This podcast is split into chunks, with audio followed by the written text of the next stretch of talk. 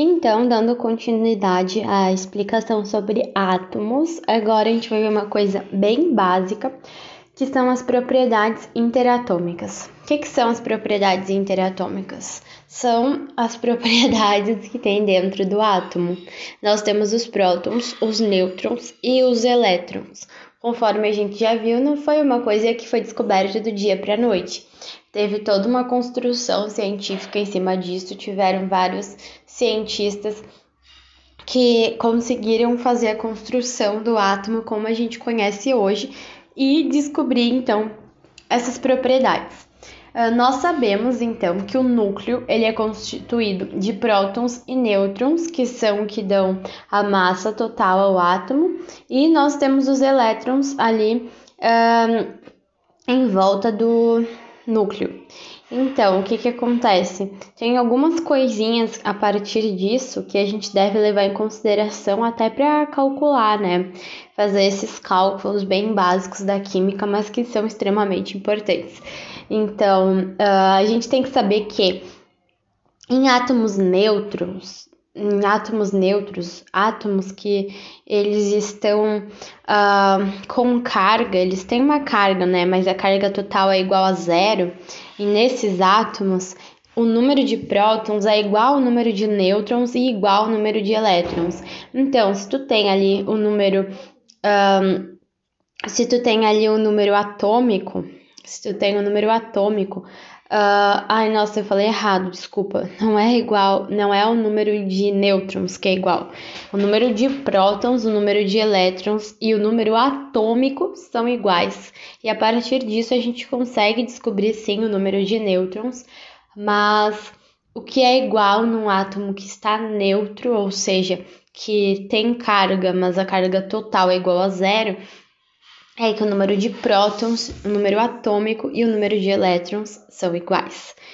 E isso é importante porque na tabela periódica os átomos eles estão ali aparecendo o número, o número atômico. E se tu sabe o número atômico, tu já vai saber o número de prótons e já vai saber também o número de elétrons, que é bem importante, né?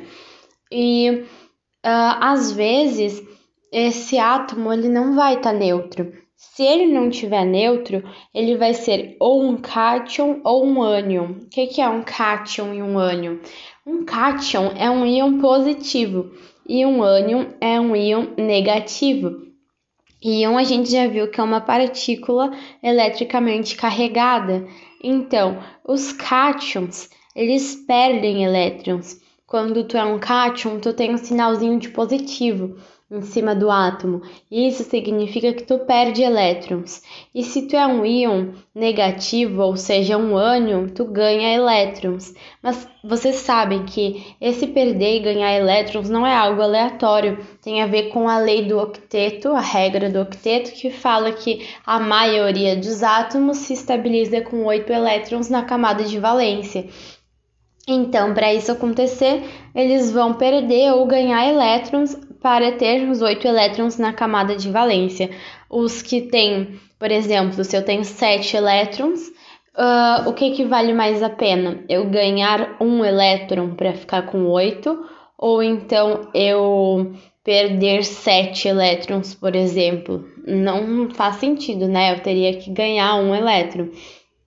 Agora, por exemplo, se eu tenho 5 elétrons, vale mais a pena eu ganhar 3 elétrons ou eu doar os 5 elétrons? Vale mais a pena eu ganhar, né? Então é sempre assim que vai acontecer, sempre nessa lógica do que for mais fácil, o que gastar menos energia é o que o átomo vai fazer.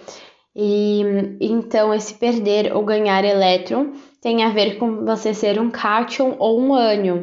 E tem uma regrinha legal para decorar quem que é o íon positivo e quem que é o íon negativo. Então, cátion, ele a gente escreve com T, né? E esse T de cátion, ali a terceira letra é o T.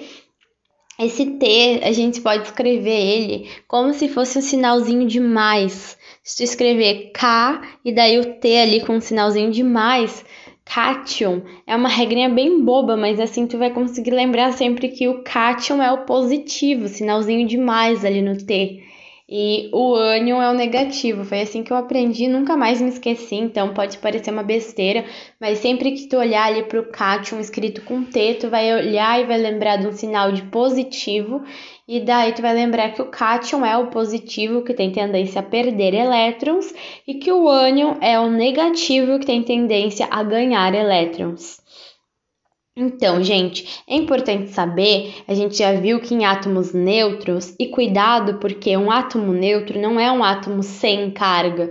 A gente acostuma dizer assim, ah, que o cátion ele é um íon positivo, o ânion é um íon negativo, e um átomo neutro é um átomo sem carga. Não, gente, ele é um átomo que tem carga, mas é que a carga total dele é igual a zero. Então, a gente viu que em átomos neutros o número de próton é o mesmo do número de elétrons, que é igual ao número atômico. E sobre esse número atômico é legal conversar. O número atômico ele é o DNA do átomo. Então, o número atômico, ele é como se fosse o nosso DNA, digamos assim. Ele que vai dizer quem é aquele átomo. Ele vai, o número atômico na, na maioria das tabelas ele vai embaixo. Então, também tem. Uh, então, a gente também tem uma continha, digamos assim, uma formulazinha para saber o número de massa. A massa é representada pela letra A e diz que o número de massa é igual ao número atômico mais o número de nêutrons, ou o número de prótons mais o número de nêutrons, já que o número atômico, o número de prótons e de elétrons é o mesmo.